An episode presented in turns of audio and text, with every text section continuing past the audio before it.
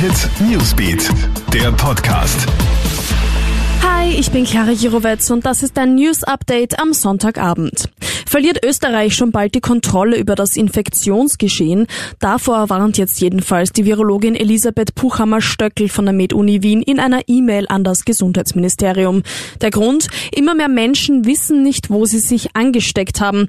Zudem sollen mehrere Bundesländer beim Contact Tracing bereits an ihre Grenzen gestoßen sein. Auch vor einer bevorstehenden Überlastung der Spitäler wird gewarnt. In Salzburg könnte das laut Landeshauptmann Wilfried Haslauer bereits in einer Woche soweit sein.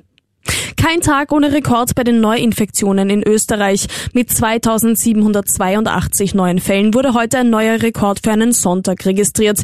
Die meisten positiven Testergebnisse wurden mit 686 in Wien gemeldet, gefolgt von Oberösterreich mit 612 und Niederösterreich mit 416. Die Zahl der aktiven Coronavirus-Fälle in Österreich liegt somit bei über 30.000. Die spanische Regierung hat jetzt den landesweiten Gesundheitsnotstand ausgerufen. Grund sind die hohen Corona-Infektionszahlen. Bis Anfang Mai soll deshalb der Ausnahmezustand gelten, genauso wie eine nächtliche Ausgangssperre in ganz Spanien. Ausgenommen davon sind nur die Kanarischen Inseln.